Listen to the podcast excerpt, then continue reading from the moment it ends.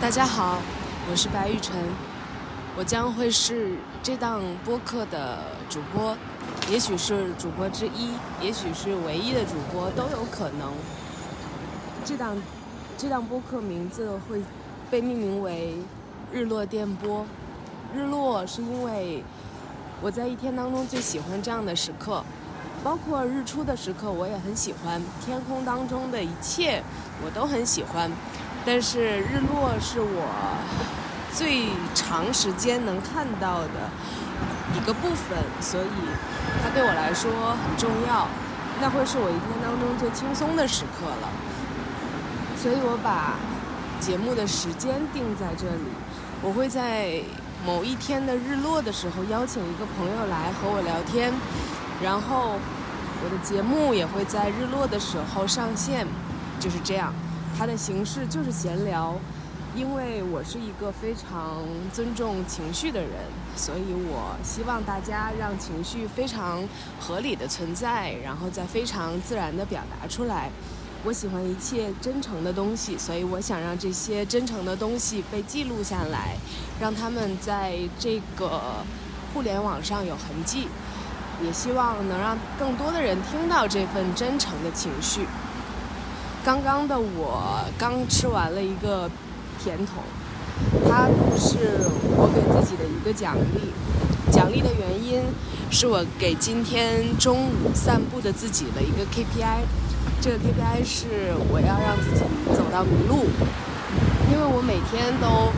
在中午休这一个小时的时间，满满当当的散步一个小时，然后绕很大一圈，然后。你会发现，你每天好像走的都是这些路，虽然会遇到不同的车，但是其实，嗯，你会遇到其实差不太多的树，然后你好像跟他们都已经熟起来了，非常熟悉，所以你就特别想去找一找其他的人，找一找其他的朋友。所以我今天去绕了一个从来没有走过的路，然后成功的把自己给走丢了。然后我就特别开心，因为我看到了很多非常新鲜的东西。然后我自己又给自己导航回来，然后路过一个麦当劳的时候，奖励了自己一个圆筒。嗯，昨天中午的时候我已经录了第零期节目，结果发现用不了，所以我今天打算再录一次，然后就完全没有昨天的感觉了。其实，在昨天录的那一期。那一期节目当中，实际上给大家分享了一篇文章。那个文章来自于，那个文章是一个非常短的小短片，来自于一部小说，它叫《我是年轻人，我心情不太好》。那本小说我从买下来它到昨天为止都还没看过。然后昨天一时兴起把它翻开来看的时候。呃，发现了其中一篇短文非常有意思。那个文章的名字叫做名，题目是自行车，大家有兴趣可以自己去看一下。然后他在里面罗列了一些能让自己感到兴奋的清单。那个清单可能发生在小时候，就是在小时候的时候，就是在作者小时候。呃，有一些东西会让他感到兴奋，让他激动，所以他就把它罗列了出来。然后当他长大之后，他发现我还想再罗列这些东西，然后他发现他害怕那个清单会不够长，所以就是他想表达，呃，从他长大以后，能让他兴奋的东西就会变得越来越少了。然后那个清单当中，我印象非常深刻的有几个物物品。一个是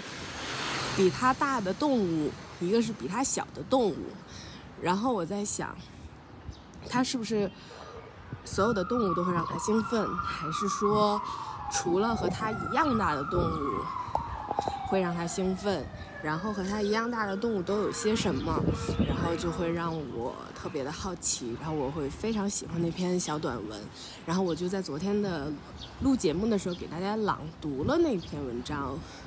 但是今天我们要带那本书出来，然后也完全不想以那样的形式再去分享这期节目了，所以我就给大家转述了一下。如果大家有兴趣的话，完全可以自己去找来读一读那篇小短文，非常短，我把它朗读完也不过才用了三分钟左右。然后，